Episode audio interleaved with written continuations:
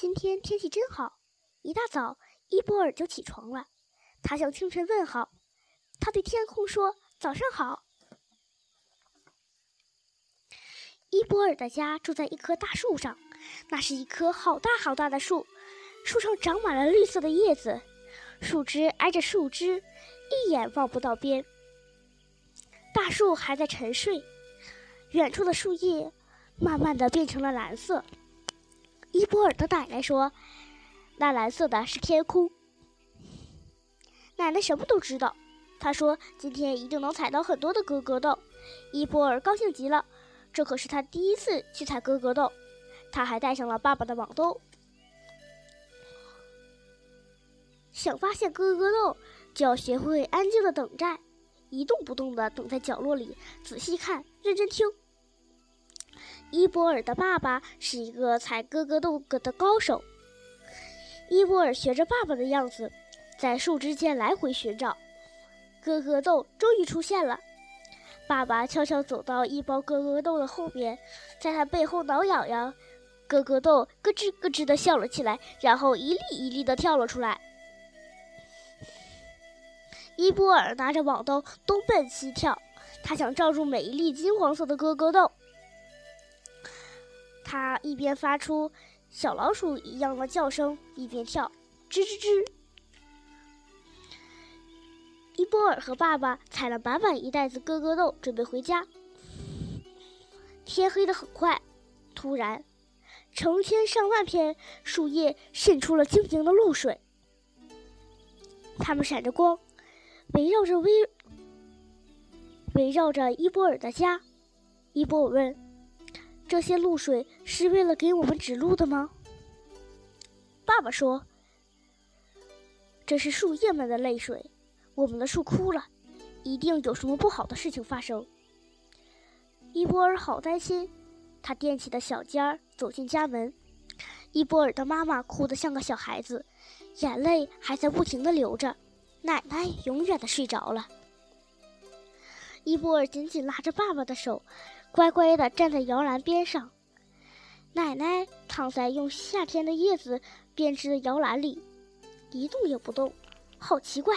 奶奶已经不存在了。天快亮的时候，爸爸和妈妈把奶奶抬到了树枝上。奶奶躺在摇篮床里，慢慢升上天空，像一片羽毛一那样轻。当奶奶升得越来越高，慢慢消失的时候，伊波尔在心里说：“再见，奶奶。”伊波尔躲在他平时最喜欢的一根树枝上，难过起来。伊波尔越来越伤心，最后变成了一滴眼泪的形状。伊波尔变成了这滴伤心的眼泪，穿过层层树枝坠落下来，擦身而过的树叶都温柔地拖着伊波尔，好让他慢慢的、慢慢的落下。最后，他掉到了一堆树叶下。他想，这就是大树的根部吧。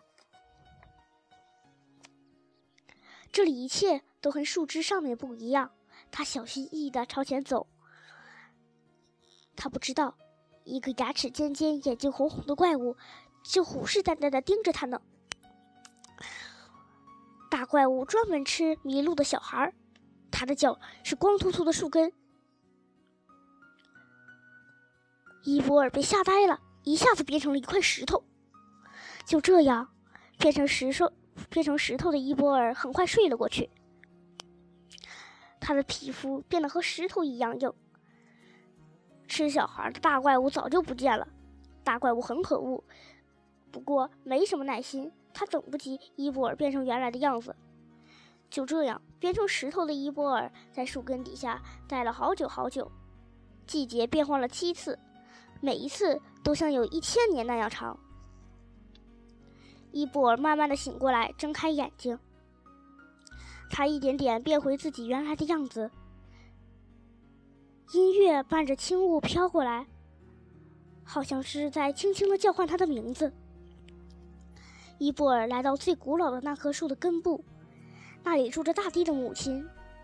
伊波尔在音乐中听出了奶奶的声音，她正唱着歌，数着家里人的名字。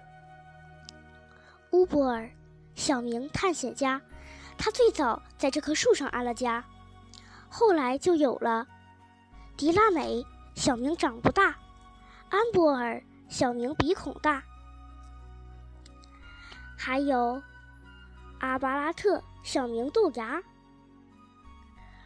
普拉芝多，小名妈妈的小尾巴；帕斯卡，小名哲学家；还有朋克，小名游戏小精灵；杜苏尔，小名小旋风；宗文，小名问不停；还有杜布利，小名睡不醒；奥多利，小明童话里的小公主。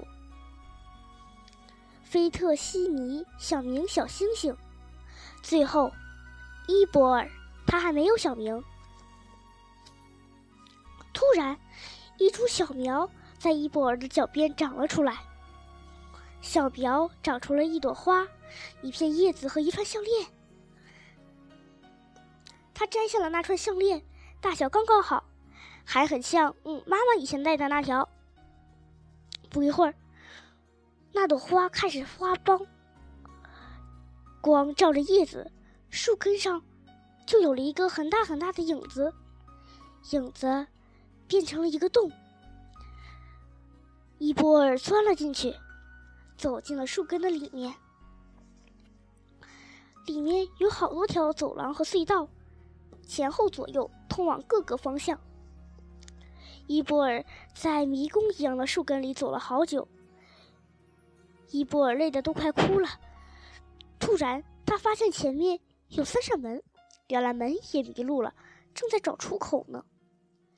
伊波尔打开了一扇门，他觉得这扇门可以直接通向他的家。可是他却掉进了一个洞里，这个黑洞一直通向有好多星球的外太空去了。他从一个星球跳到了另一个星球，匆匆忙忙地对这些星球说。对不起，打扰了。可有的时候，他还来不及说话，就跳到另一个星球去了。终于，他在一个满是镜子的星球上停了过去。这个星球的镜子总是走来走去，还轻轻的说话。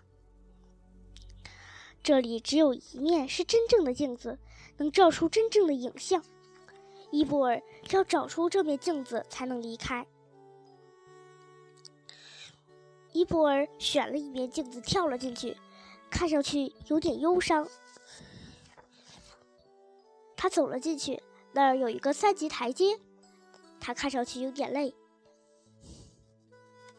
接着，伊波尔就走进黑暗里了。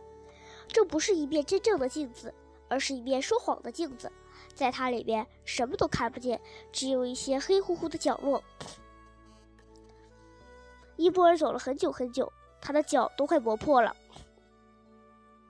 终于，他看见远处有一点点亮光，那是一个红色小刷子上的小灯。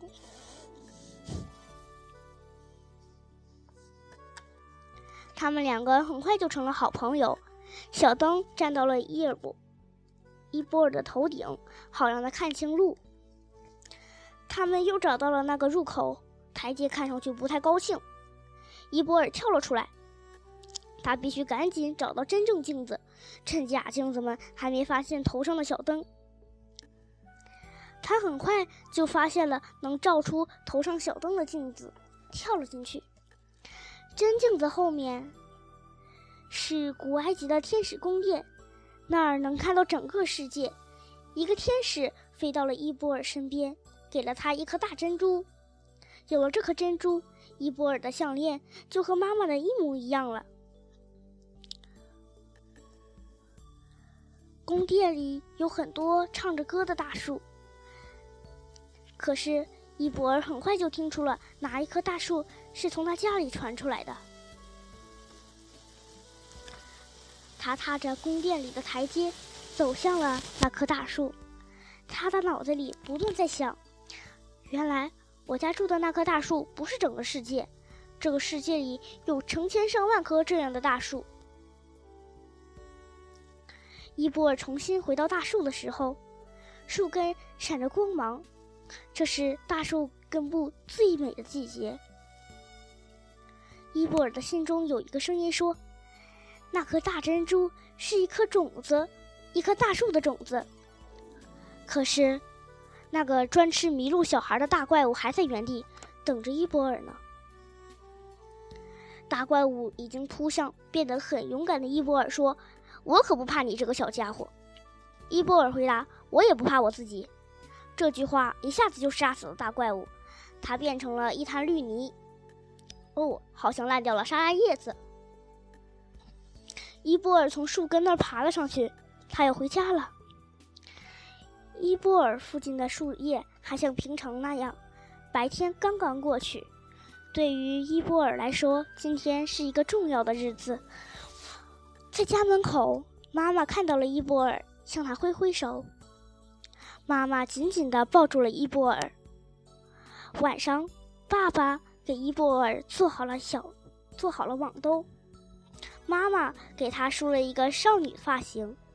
屋子外面，大树睡着了。